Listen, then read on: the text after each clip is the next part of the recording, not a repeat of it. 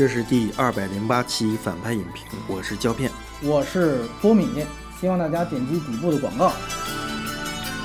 这期呢，其实我觉得算是临时加的一期，因为这个一月份片子也非常多，然后十二月份本来也就没有排《拆弹二》，主要是因为胶片非常喜欢这个电影，然后就属于大家也觉得是我一直以来作为这个邱礼涛的关注者哈，终于好像抖起来一次，感觉一个耳旁风不够这个阵势，所以我们这次花一点点的时间也来去聊一聊这个片子，说一些这个重点的影片信息啊。这个片子呢，其实是一个陆港合拍片，然后投资其实非常大，应该说算上应该宣发成本是将近有两亿人民币。其实是邱礼涛和他的御用团队，就是李敏，一年五六部基本上都是李敏来写的。刘德华当然是沿用的《拆弹专家一》，但其实呢，因为我们知道《拆弹专家一》呢，这个刘德华呀，包括好多这主角就已经死了，所以他跟这个一是没有任何的剧情上的联系的。当然，他故事呢，其实还是都是在发生在香港。打个分儿，向神们推荐八点五分。对，因为他现在豆瓣还在往下出溜，所以就必须得捍卫一下吧，因为太难得了，可能就是孤本，可能今后就不会再搞成这样。一是规格，二是表达。推荐的人群，所有的公务员啊，当官的呀，就是你们看看就行。我给六分，我个人更喜欢邱礼涛的《扫毒二》一些。当时是胶片聊到，我还是推荐首先看粤语版，因为它是香港本港的故事，再强调一遍，而那个情绪肯定是传递的会更明确一些。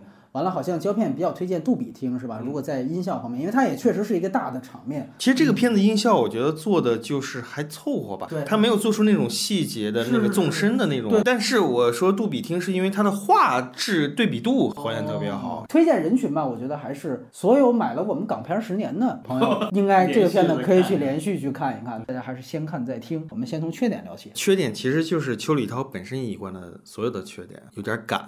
一赶起来，就是说什么都会暴露出来。优点有些挺厉害，会让你对这部电影的缺点宽容了很多。对，但是其实还有，首先。开场大家都说很牛逼的一个大爆炸，其实那个列车冲撞那个 CG 的虚假程度就简直就是刚做完第一步就渲染还没渲染，没错没错，那个是画面。就有两个列车一撞之后拎起来了，然后咣叽。土向银幕，对，太弱了，太网游了，是是。有点赶，包括最后的那些人物的处理。就为什么一定要在这个时刻接受这个人物的形态，就会让你产生这样的疑问。包括这个反派突然间讲了一段小时候，就原来这个电影当中第一个认识刘德华的人不是刘青云 啊，更不是倪妮，是一个好基友。而且这个片子人物感到就是说反派这个恐怖分子，这里面这一群人是是是，就是特别愣。我甚至都会怀疑，就为什么这个片子某种程度上能过审啊？就可能是在于看，哎呦这这个反派，哎这反派，哎。哎呦，什么 money 拿下，这个非常的那个粗糙和不上心。还有一些就小的细节，比方说刘德华那么疯狂的训练，不让他过，突然间啪，叙事跳到了五年后。对对，那段刘德华的塑造其实是非常没太着力的。一个是我在咖啡厅接拍档，还有给那个蔡汉义送炸弹，尤其是咖啡厅那场戏，他跟那个老太太清洁工大妈对话说：“哎呦，水喝这个药不能拿咖啡。”那刘德华反噬了他一下，那个表情没有任何的那个威慑。但是他配乐用那种噔一下子，他没贴合到，对，没贴合到，层出不穷的这些细节都都会有这个问题。嗯，他整体上就是所有人在骂港片缺陷的时候，但就是港片所有的问题。其实还有一点，邱礼涛有没有跟演员达成一种表演共识？他有没有跟刘青云说你就是体制这一方的，你到最后就是个王八蛋？你他有没有跟倪妮说你其实不那么简单一个女人？但是我们从看到的表演结果，好像他们又对此是未知的。对对对对，刘青云真以为我就跟你是出生入死好兄弟，拍扫毒呢？对，当然我们解读说它是一种表意，对对对。但是在另一话，这观众会懵的，我到底对他要不要投射情感？对，有没有代入感？你到最后倪妮哭成那个样子，这是我们要理解他吗？嗯，那如果我们不理解他，他是不是要给其他的表情？嗯，你甚至在幕后花絮里面还能看到的是，邱礼涛还在说，嗯，你当时就得去帮他，你们都是出生入死的好兄弟，他就就这么给刘青云讲戏的。这个问题就出现了。那最后刘青云有没有意识到自己是个王八蛋？我意识到我是个王八蛋的时候，我怎么演？最后那场戏值得拿出来被真实预告片，就是刘德华说：“ 你走吧，因为我回不去了，很悲壮。”完行，谢谢啊，就走了。就走了，就是他不可能是个兄弟情的一个表达，他很像是一个政治割席的完成。而且他上了飞机还补了一句，哎哎，说他没有走哦，哎呦，我的兄弟又为我牺牲常，但是你要是从腹黑的角度来说，他这句话可能说给所有在监听的警察，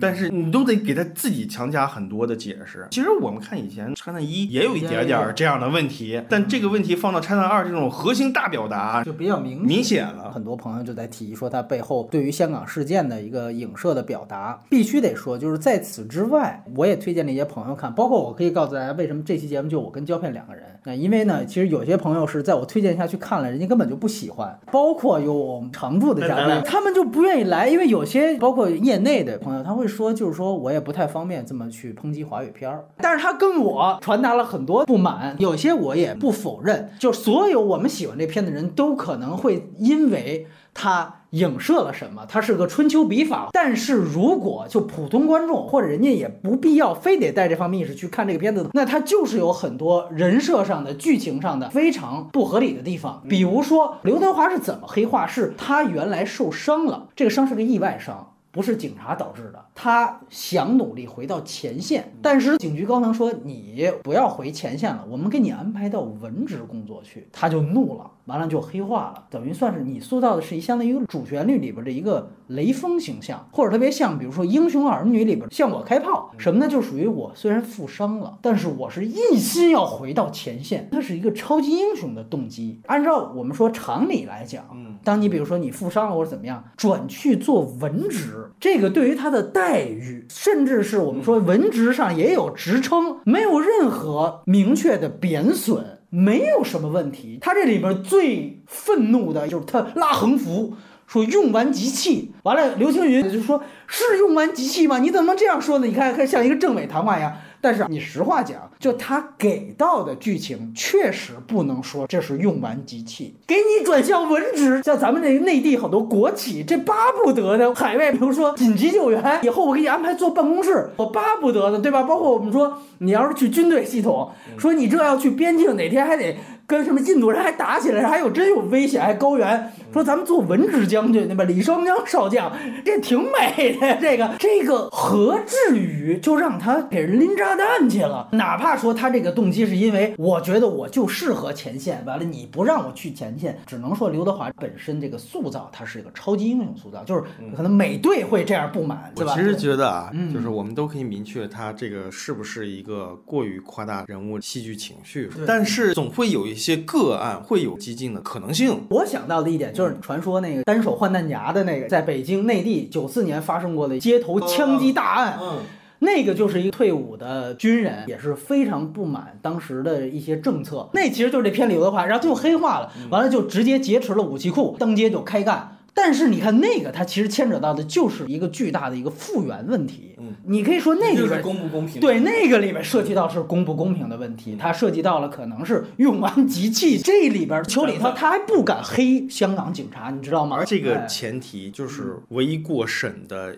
一个可能性，就是他至少让某种审查者看觉得是 OK 的。对对对。但是如果说你放到老百姓这里，他可能对警戒哦文职，这工资砍半吧还不得？但他没办法。去了解这个信息，他哪怕他说工资减半，你得给出这种，反倒是因为他是一个英雄，导致了他的待遇进一步降低。但他其实没有给，说白了就是他没有黑香港警察，就是刘德华自己偏激了。这个加工环节当中，戏剧上就是带来问题。刘青云呢也是，就是胶片刚才说的也是。对，按说你要拍成《暴雪将至》那种，它是个黑色电影，就是说我其实我是利用你去套取信息，才会构成真正扎实的人物关系。还是那句话，就是如果我们不做春秋笔法的任何延展，它就都是问题。对，是啊，只是因为以前就是他没聊长亭。你看成龙也是指出现在耳旁风环节也挺差的了，这几年。还有一个问题就是说类型混搭的问题。终归这个片子叫《拆弹专家》，第一部是真的扣着拆弹讲的，这一部呢，它变成了一个比喻，就是倪妮说那句话。就是你刘德华就是一颗行走的定时炸弹，但是如果我们就看动作上，这个片子的混搭属性非常强。就你刚才提到的，为什么有这突然一下五年后，他想做一个谍战主题，就是包括自己都不知道自己失忆这大梗，其实来源于连姆尼森的不明身份，或者是谍影重重，谍影重重也好，不明身份也好，它本质上都是谍战片，等于你叫拆弹专家，在一个拆弹的片子里面。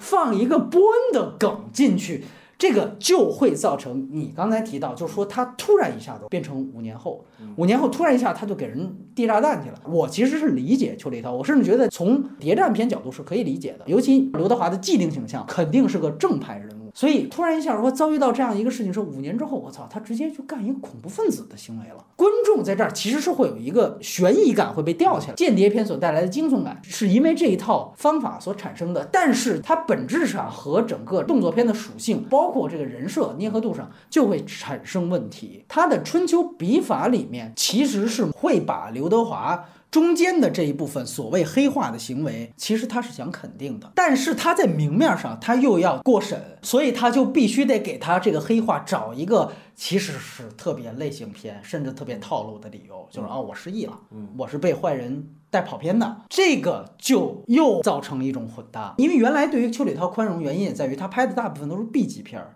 ，B 级片不讲这逻辑。你说伊波拉病毒，咱就不说这些问题。但是呢，现在它是一个两亿投资，在华语里边也算是个大投资。那么它是个 A 级大片，这些其实全部都会被摆上台面。就像特效的问题，你作为一个不明真相的群众去看，我就是元旦档，我买了票进去看，都说这好，我看看完说我觉得没多好，就。在这儿，所以它有可能就是说，是它现在票房后期票房对，有点拉垮的感觉，就就觉得肯定起码比扫毒二得高吧？对，可能就是我刚才说的，比方说对于这个角色认知上，嗯，这个投射上，我我到底要不要相信？与其说他叫拆弹专家没拍拆弹，我不如说就是这个拆弹专家这个 IP 本身就不太合适。扫毒二也都这样，俩二都很牵强，对吧？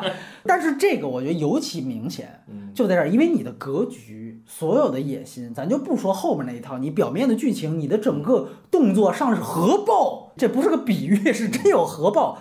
操，你是个灾难片的这种感觉。你叫拆弹专家，这就太小了。你看我在港片十年提到，它可以跟赤道比，赤道也是拆核弹，它应该是赤道这个级别。你是一个远东情报中心，你用这个把各方势力和你背后的，所以你的意思春秋笔法，你的意思就是赤道它就不能叫寒战，对吧？对对对，就是这意思，没错。什么廉政公署，你就小了。你要问我个人对这个片子的看法，我会觉得它不如赤道。刚才提到所有细节上、剧情上的完成度上。的期待其实都应该起码是赤道那个样子。现在邱礼涛就用一个拆弹专家二这么个壳去套一个本应该属于赤道的故事，因为我们说赤道它黑的就非常明显，就是有王学圻那样一个角色。咱们你说这里头警局高层，咱们再联想他的形象，对他就几场戏，他不成是王学圻这样的主角，这个东西它不是谍战。我这还好，我是不会在意他谍战这个类型，我甚至会觉得他因为有这样一个。整体让我觉得拆弹专家才形成 IP。刚才你提到人物关系，我也非常同意。虽然我看很多人在夸倪妮，终于有一个扎实的对一个人物形象。我看我后来二刷的时候，坐到我后面，嗯，有一个普通观众，OK，在看倪妮说。我这是为了救赎。说出这句话的时候，我后排有个观众直接就大声一骂。这可能也是你有没有跟演员跟他说，告诉你啊，你这个其实是这个意思。但是他一听估计就不敢演。他应该就没说。咱们现在就明确，咱要从演员角度，就感觉就是主创还是憋着坏呢，对吧？港片十年一直分析，就这十年香港他有时候做合拍片，他有时候会用大陆演员，形成为你就是内地势力的一个表达引入，就跟咱们当时提叶问三。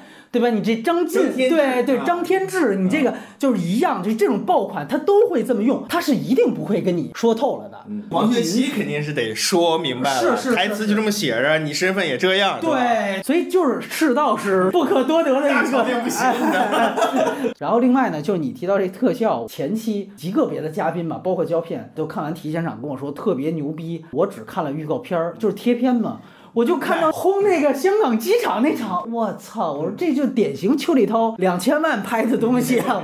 我说这个我没有抱其他期待。夜景，然后可以规避很多细节。是，然后一开场，我还是在 IMAX 上看的，就它又放大到 IMAX 上，五毛钱太明显了。整个片子看完出来。听胶片说这整个投资将近两亿，我都是震惊的。我说这个两亿，修磊导演给自己涨了导演费，跟这个信条这个高投资是有点让我有点诧异的。哎，CG 包括但凡实景要切到合成的时候，动作场面就就就拉垮了。是的，是的，这就李忠志啊，一方面比如说那直升飞机吊着人，你这是什么鬼？对你就觉得特别愣。对，尤其最变后。完化，尤其最后，刘青云在一个 PS 的场面爬上去，完了说的台词也不对，就那段你就看整个气氛，他已经轰到很高了。看到这儿，哎呀，我说怎么来这么一下子？包括就是刘德华跳那个水池，就从楼上跳下去那一跳，哎呦我的妈呀没！错，哎。那个假到就是说你感觉这是一个粗剪嘛，这个是。如果要是有一个更长时间的流程，或者一个更好的监制，甚至我觉得他拍成这样，那个镜头都可以不要。你就给个远景，就警警察故事第一集，你成龙跳水池不就完了吗？对对对因为那场戏之前的所有打斗非常写实，他有一些就是这种，最后给你来这么一下子，让你觉得一下泄气了，泄气了对对，泄气了就啊，对，然后再加上当时你对刘德华到底在干嘛有点那个错乱，有点没处理好。对，包括你提到反派这个，我也非常同意。就是我之前还看到一个拔高的言论啊，说这个片子是说是小丑，带着这个期待，后来出来去看，我就在想，他指的是哪个小丑？我们之前也谈过，就是希斯莱杰小丑跟华金是不一样的。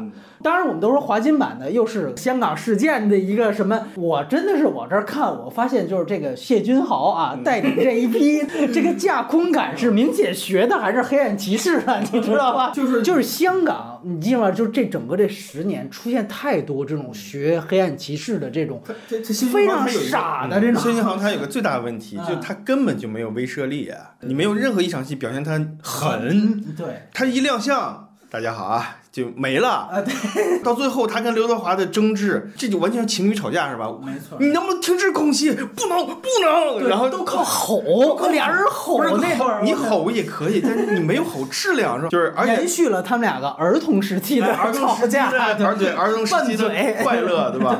我只能去理解，就是说让让人审查觉得这帮人都是大傻子啊，让你削弱他对于现实的联想，没错，这帮人都 都是大傻子，你你拿下就没问题的，就卡通啊。感。包括你提到，就是也其实本质上是类型化的问题，就是突然一下子来一段童年往事，这个我看着真的也非常吊诡。其实我能理解他五年后那个编排，但后边这个突然来这个童年往事，我是觉得类型混搭问题很大了。而且他其实说实话没有起到这个临时穿插这个，就是说让你对这两个人情感加深的一个东西。对对对，就他，而且他小时候那些戏拍的太水，可能就是邱礼涛花半天的时间拍完了，以他的拍片速度？副导演拍的吧，也也有可能。有可能，对对对对对。而这场戏有点就是霸凌，也稍微有点愣吧。这个就变成一个另外一个隐喻了，这就是一个基片隐喻，就是你被一个女性伤害了，你只能找男性，然后到最后的时候告诉你，原来我操，哎你的好基友从小他就被拆弹了，哎他蛋被柱子给硌了，然后他就从此心无能，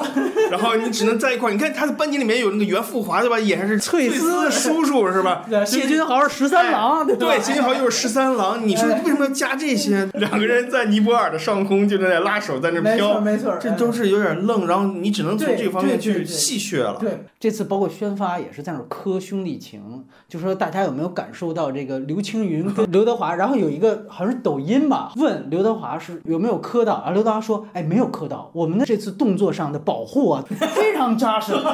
我跟刘青云都没有磕到哦，知道吧？就是说对，你跟刘青云有没有磕到？哎，其实我觉得本质上也外化出了这个电影谈到的缺点，你明白？就是大家在说的不是一东西。你我非常能理解宣传，就是说这他的脑力、他的认知，他可能看完这个时候都不知道这是啥呢。这兄弟，那就这来吧你这一秒钟，你这情书你就来吧，你这这观众不就是这么理解吗？我就这么理解的，对吧？还有就是说，就这个片子就是说信息量非常多，非常大，小孩狙击手。在打这个刘青云的这个过程当中，底下的这些警察的所有的行动动机都非常混乱，他找不到这个狙击手，然后那个人中弹之后，呃，这个刘青云也没有迅速反应，说这个子弹方向或者什么的，嗯他这个时间差掌握的都非常的错乱。嗯，然后底下的警察那么有经验，狙击手找不到，直哦到刘青云说对对，在我五点到六点方向。啊，才大家才往那往上搂，然后他还说射程不够，对，就这些东西就会让你觉得逻辑性非常的混乱了。但为什么能含糊过去呢？首先那场戏还比较煽情，是吧？嗯，好像刘青云又回到了一个正常的警察的那个牺牲或者说怎么样的啊那种一个状态，然后他有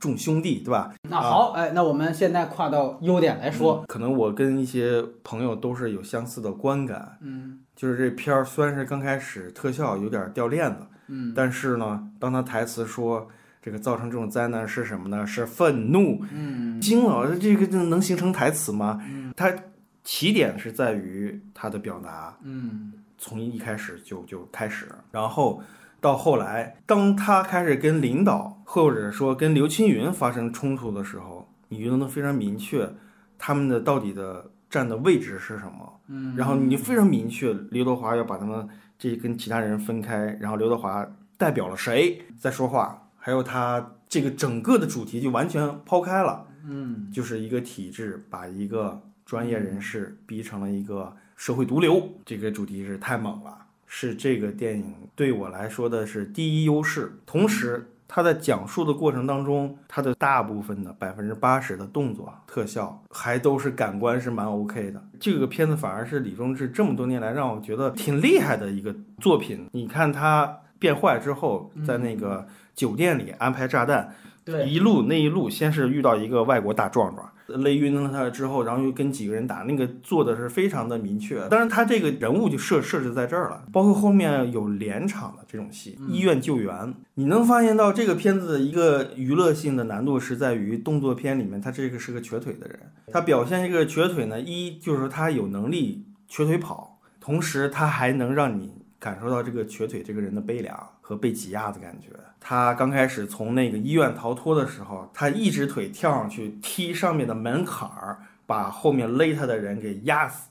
这些所有的现场的反应，你都觉得挺爽的，然后挺符合这个人物的。然后他给了大量的动作信息，呃，跳车或者说在楼上楼下穿越跑。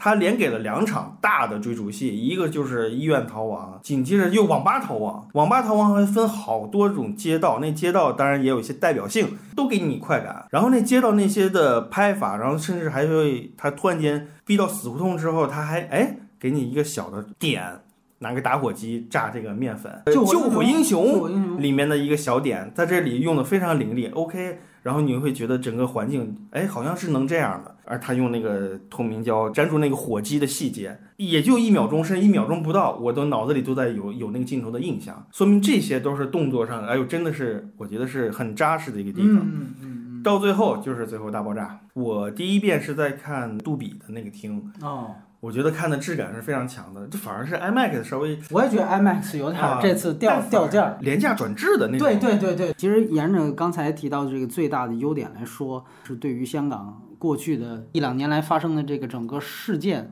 是不是有真正精准的对位呢？就刚才也在缺点环节提到了，它很多地方它不得不做一些这种呃修改，甚至有些修改已经影响了它的完成度。但是从另外一方面来讲呢，我觉得最准确的是他对于通过刘德华这个人去展现整个香港的社会情绪这一点上是非常明确的。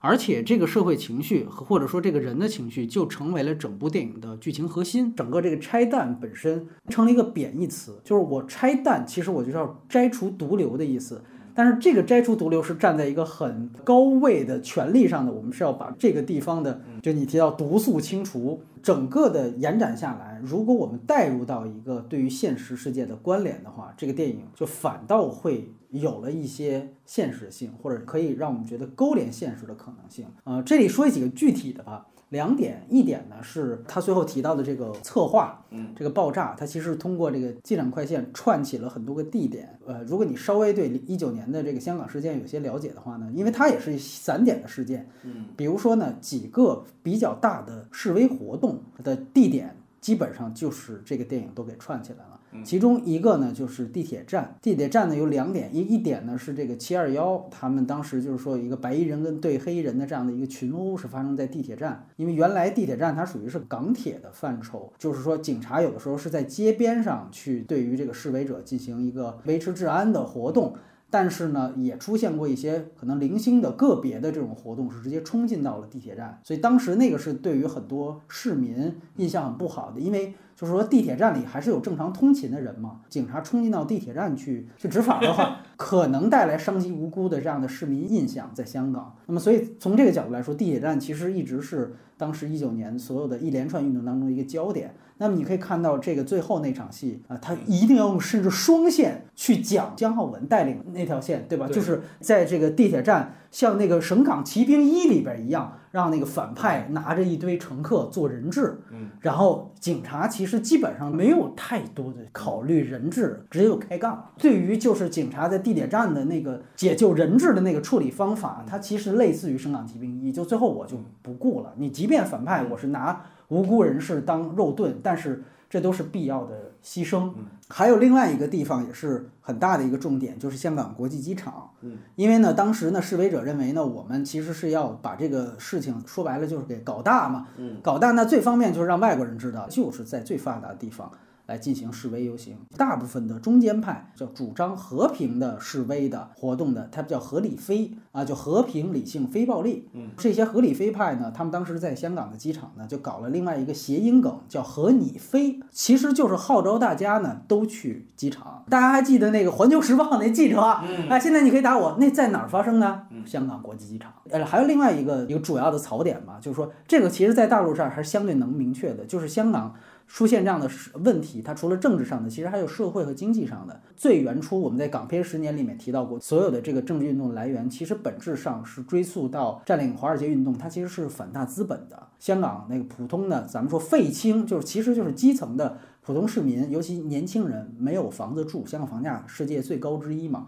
然后又是高密度，其实在这里面其实有巨大的这种大资产商攫取了很大的利益。他最后通过一个就是所谓机场快线的这样的一个核弹，它是每到一个关键地方放下一节车厢，嗯，它其实就串起了我刚才提到的这几个关键的地点。其实蔡汉义他演的这个最后炸教统局的这个，他本质上。可能他指涉的是最早我们说整个反国教运动，就是二零一二年、一三年那块儿。但是那个那段戏有一点点的断，就是他的女朋友的死应该是教育体系逼迫而死的。是是是。但是他这里没讲死因。对。你这这个是为啥？也是不想黑公职机构。你要是直接就上来就炸这个教统局，那你就是坏蛋。对啊。你要给个理由，那完了。所以说那个其实有一点点缺憾的。这个确实没说清楚。对对，这都是点到了。这里还有另外一个。背景的一个联系，就是他这个谢君豪这个反派，他有一个一笔带过的一个背景，发家史。对他一个发家史，谢君豪他是个富二代，但是他其实是跟自己的父辈真正的财产来源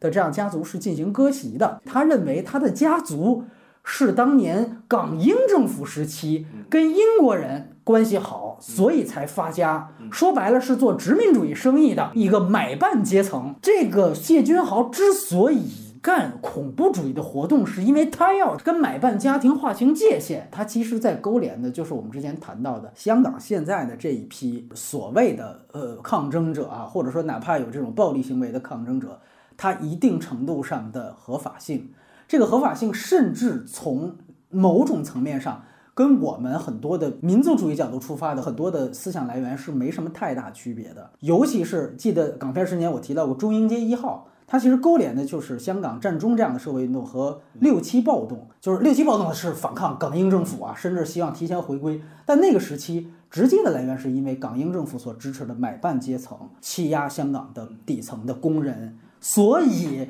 它才会造成新的一代的青年的反抗。这就是谢君豪。你知道那句话反而会让大家理解，哎呦，这个人不是挺正的吗？对 对对，没错没错没错，他就是故意这样。是的，是的。呃，从这个角度来说，又解释了咱们在缺点环节提到的，他和刘德华必须要做一个童年勾连。他这一套勾连的意义就在于告诉你，香港人现在所表达出来的这种愤怒，他其实是有一个。过去的来源的啊，那你再加上他们提到的一些非常明确的这种表达抗争的方法，中间一段其实是最好的，就是我其实对他后来又洗白，觉得自己啊原来是被骗了，这个剧情我觉得又往下掉了，后边都是拍给领导的，这段是他自己的。就是表达愤怒那段那一段戏，就是说要表彰他嘛，然后怎么冲上去？他当然给你看出来，他一定得做点什么。但你总感觉是不是这儿就有炸弹了，对吧？拆弹嘛，对吧？前面也那什么，但没想到上去其实是打标语，就这个方式，是让我觉得非常惊讶到，然后那个情绪一下就上去了。然后那个标语嘛，也是就是四字标语嘛，就是用完即弃。但是四字标语其实是八个字了，在这个当时一九年的这个运动当中是非常有名的。标语的那个款式啊，包括它这里面就是媒体，他要开始进行任务的时候，来了一个无人机，然后说这是什么？然后这媒体清走有表达了，有表达，哎哎同时他又会有这种细节。这个是在当时的所有的风波当中，在街头上警察和这个所谓示威者的对抗当中，最典型的就是也有一些争议，就是来源于媒体，包括还有把这个媒体的证件直接就给公开了，有很多这样的情况。所以就那种清走媒体，你一下就能明确他在呈现港警当时在我要干点什么，不太想让别人知道的事情的时候。我的一个做法，所以他暗指这个，当然这还不明显，最明显的其实就是那个刚才提到的举服举之后说新闻说他袭袭警嗯。这个也是很多就你不了解这个层面的人会觉得这段是扯淡，就因为刘德华也是警察，而且那那个动作。画面都涉及不到刘德华施暴，所以说他这个本质上来说，他就是他在指当时这个事件当中。媒体态度和这个造成香港割裂的这样的一个事实，当然就是说，为什么他过审，他没说是哪方，就是咱们这儿既可以说，你看是那帮受西方资助的独派媒体，他们在这混淆视听。但是呢，你仔细一看，因为刘德华那段是黑化的，站在他的角度出发，那显然是他的对立面。那就要问问梁家辉老师，当时梁家辉、谭咏麟、钟镇涛他们参加的那些这个造势活动，我觉得好的地方就是说他不是完全做那种什么所谓隐喻，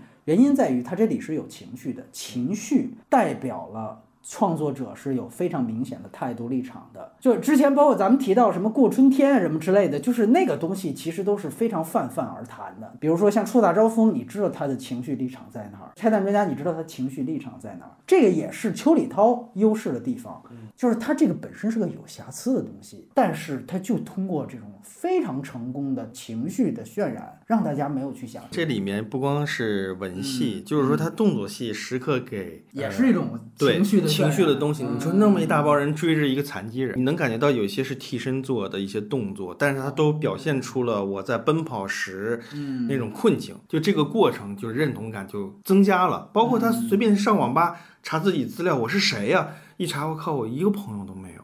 对，然后给了刘德华一个那样的，我靠，就是非常悲苦的一个表情。是的，是的。而刘德华演的也是挺好的，嗯就是很多那个需要去在一个情绪的度上去拿捏，就是他肯定比倪妮、刘青云多少嗯，懂一些吧。对对对对对。然后肯定他跟邱礼涛在主题上的交流肯定更多，我觉得。嗯其实这个片子我觉得真是挺挺意外，是在于刘德华确实是承担了好久他没有承担的一些香港本地的人、啊演员，就回到香港本港的对一种情绪的，对对，一种精神精神的精神的东西讨。论，对对。当然，你会有时候会觉得可能有点儿把它太过于往上单纯的往上顶，比如说他在那个一帮子那个恐怖分子里面一起看这个狙击手啊死了，然后大家一起敬礼，哎呃，周围那些大傻逼一样敬礼，但是他他得衬托出我是一个主旋律英雄。哎没错没错，这又有点，这这就一本双拍，你知道吗？给领导嗯，看的时候，你看这个多好啊！他还有纠结，他无间道啊，这对是无间道。给普通的老百姓看，可能我靠，这个真惨啊，这个人。嗯官僚本身跟民众就是有断的，嗯，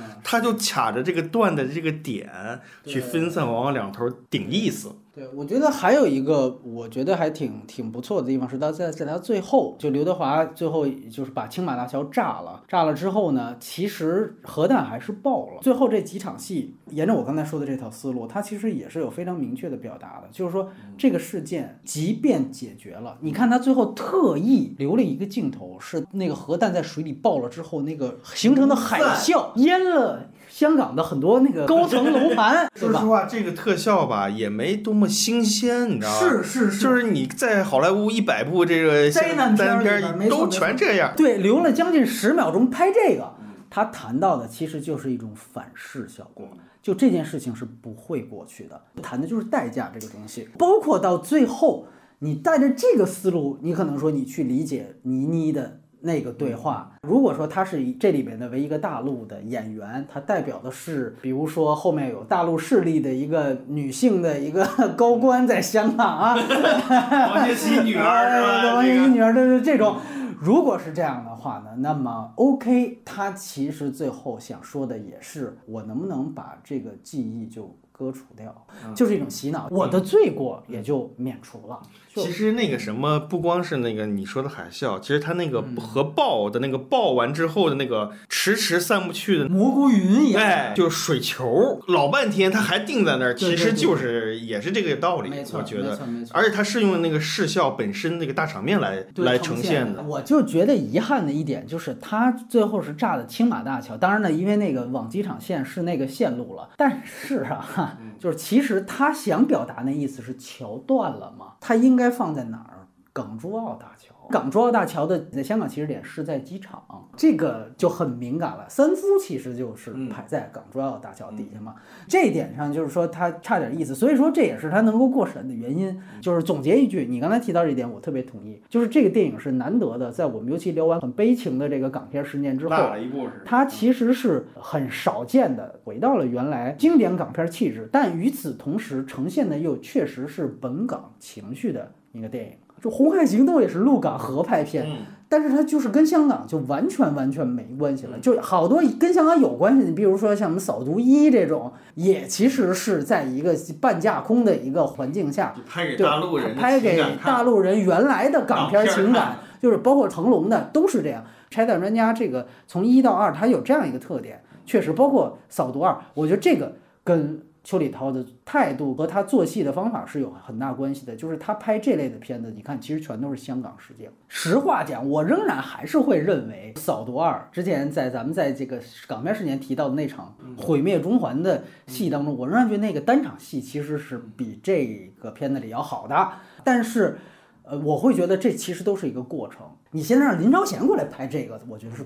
你你很难想象，他拍完那些，他只能拍紧急救援。但是我还是很忧心的说，我觉得这个当然也只是个案，就是一来你也不必说从此觉得你就把邱礼汤当杜琪峰看了，这是一来；二来呢，就是说他。是不是接下来所有的都还能过审？那这跟我们整个大环境，包括跟未来的两地局势也都是非常有关系。我非常同意，就是说它是一个本港的东西。但其实我在看的时候，我肯定也会去借助这个去想象。它甚至它不需要你借助这个去想象，它它有很多多明面的东西。而它那些明面的东西，某种程度上它不单单是香港了，嗯，它是。大陆也有，整个世界都有，嗯嗯，这个才是超厉害的点。对，这就是说为什么有特拔高的说这个片子好像是香港版的小丑一样。华金的小丑也是，他其实是一个一个底层人的一个呐喊，生病患，对吧？他对于整个体制性不公，其实是对他们的忽视。与其说，你看这里边说他那个最后什么警察对他到底是怎么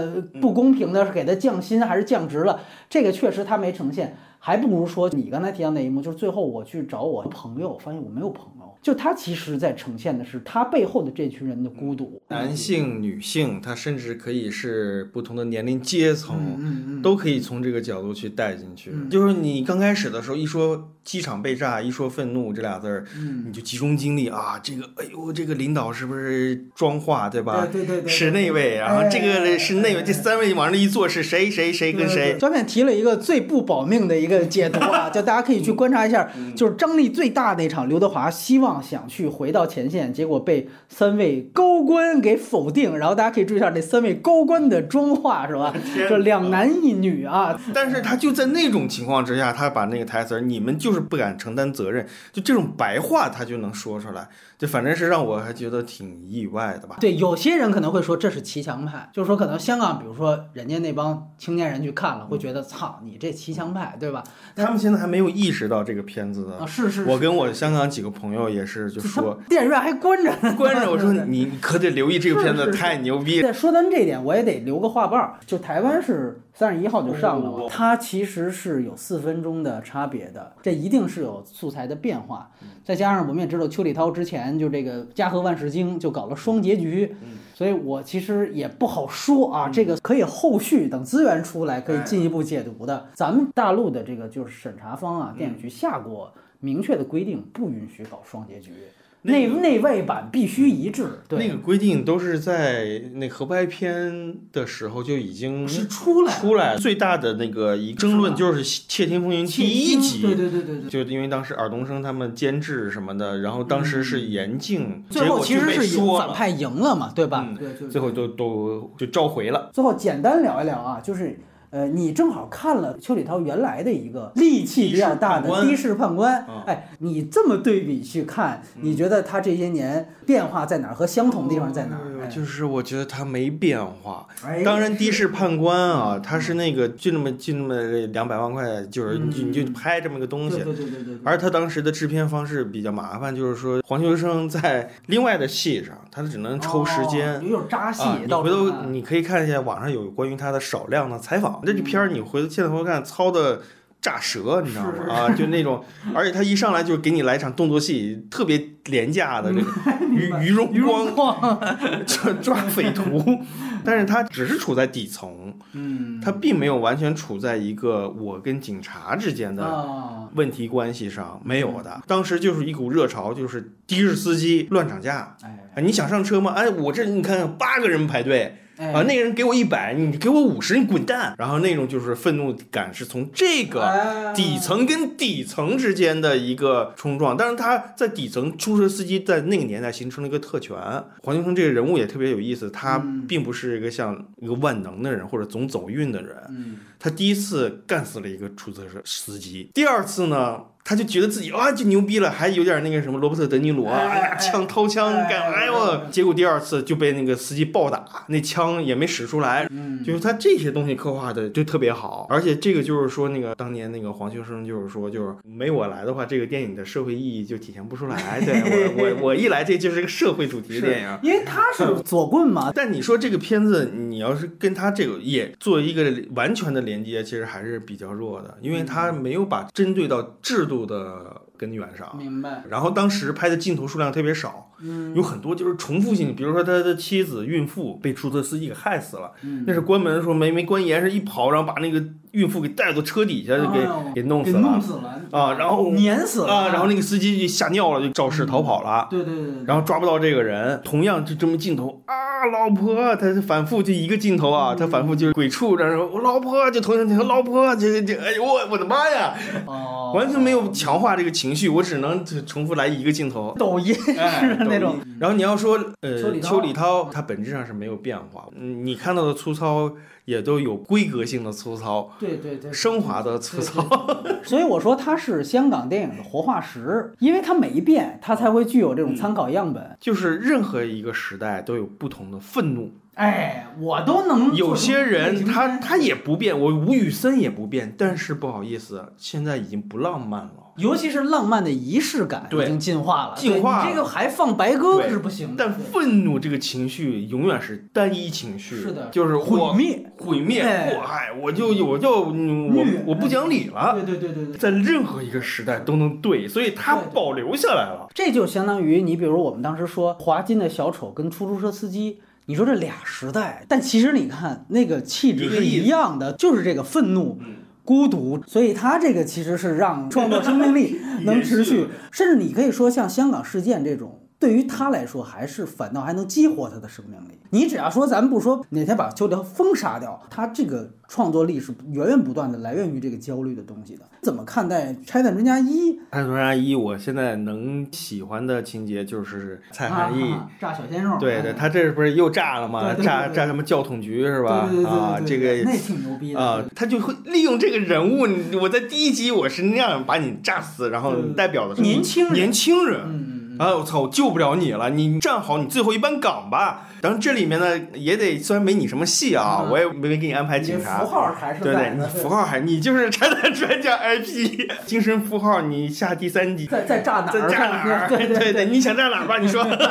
拆弹专家一，我其实还是觉得在类型片框架内是做的很完整的，没有这这么大，中等成本。但是我觉得整个节奏把控非常棒。江武我记得就那个车，我操，也是开始得有一场序幕动作戏，那真的是简洁明了，然后把所有他跟就等于是反派的前史给交代的非常清楚。嗯，到最后是吧？刘德华又死，就等于我就是选错，有点反类型，或者说反英雄主义的东西。对对对，哎，而且其实说到这点，是不是其实刚才因为也提到刘德华突然一下中间黑化，刘德华应该在他职业生涯中比较少演反派吧？就如果说排除雷洛或者是无间道这种，一时间没想出对，因为因为我觉得你像你比如说像如果这儿咱们刚才提到正好的士判官是黄秋生，你要黄秋生演这角色，你就老觉得他肯定得黑化，对吧？体白都不必成立，必须得让一个代表这个香港良民的这么一个东西，哎、优质偶像，哎，优质偶像。大家当然也总结说刘德华是特别爱死。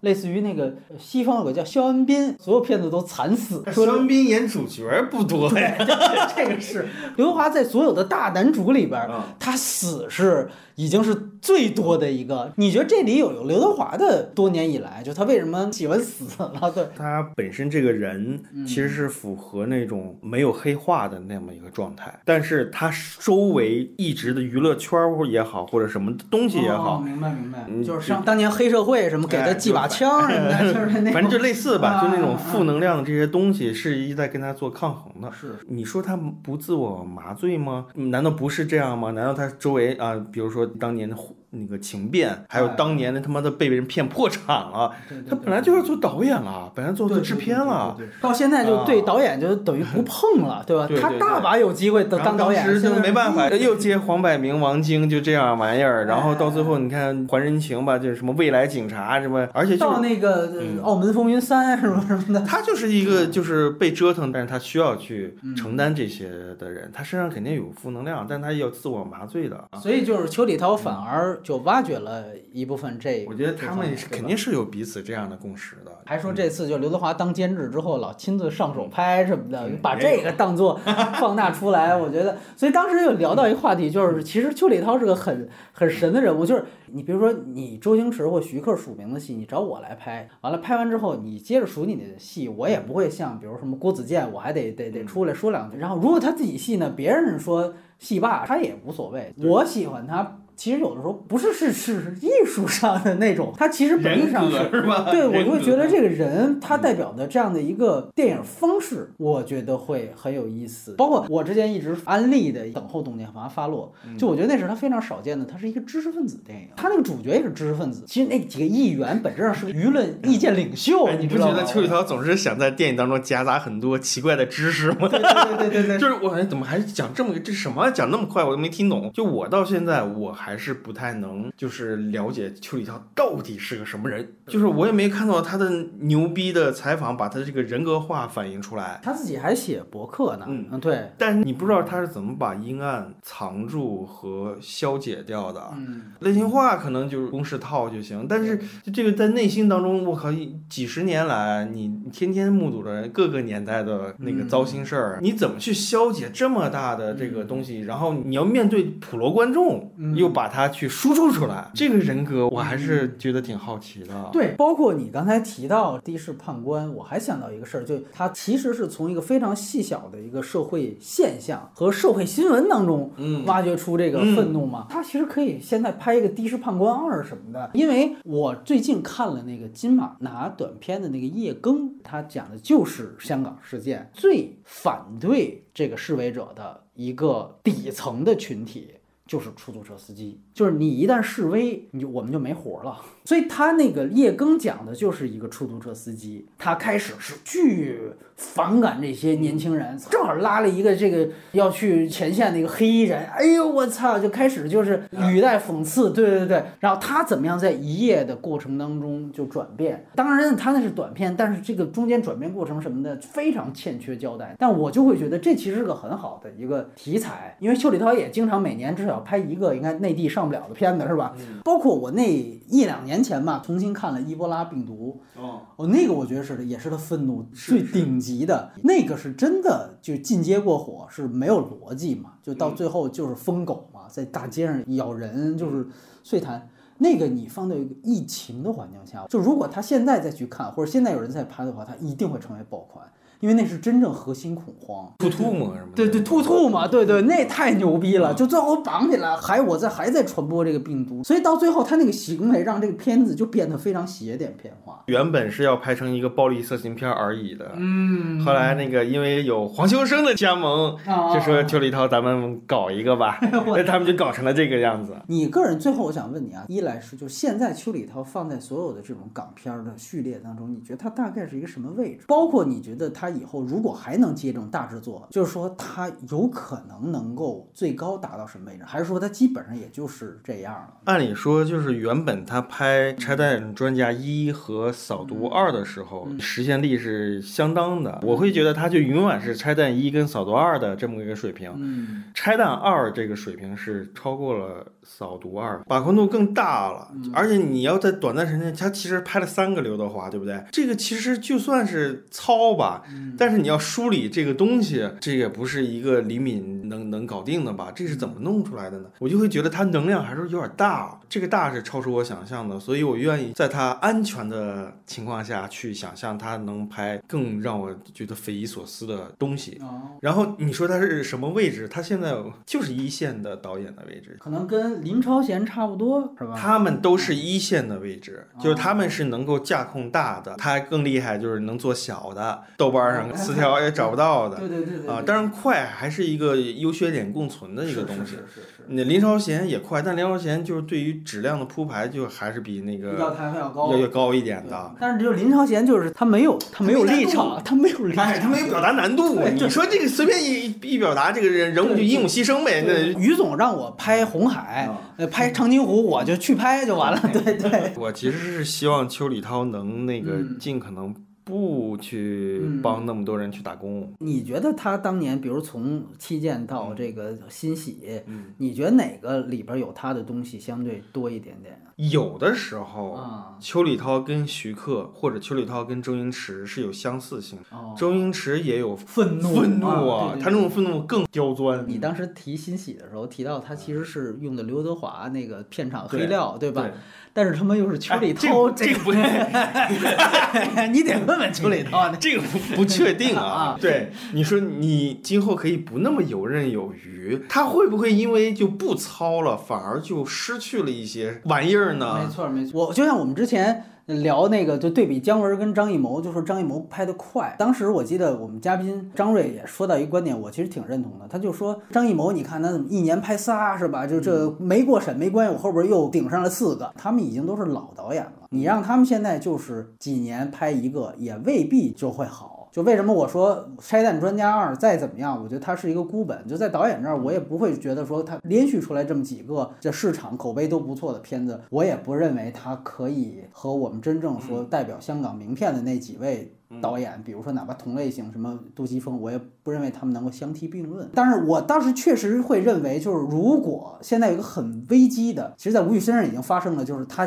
这样下去，他肯定他那个现在拍的片的水准是肯定还不如邱礼涛呢。杜琪峰也很危险，但是呢，他们曾经的高度是是这样的工匠导演无法企及的，包括像徐克什么的。你是之前跟邱礼涛聊过是不是？采访聊的期间是吧？对他不会喧宾夺主的说这都是我的功劳，嗯他就说当时我怎么操作呀，哦，然后最后呈现的效果是怎么样啊？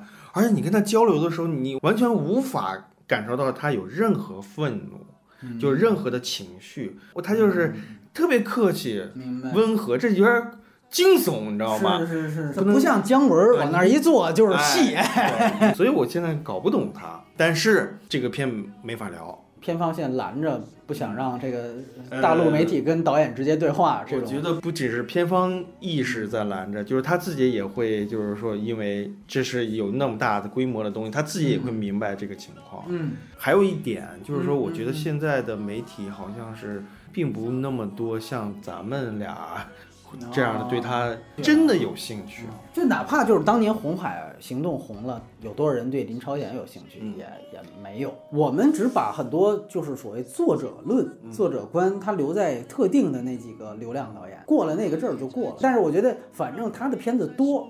马上这个原谅他七十七次的这个续集就出来了，感动他七十七次，大家可能也都会看。他说每一个像他我天生就是顽固，爱的记忆从不含糊。我觉得你不会。心。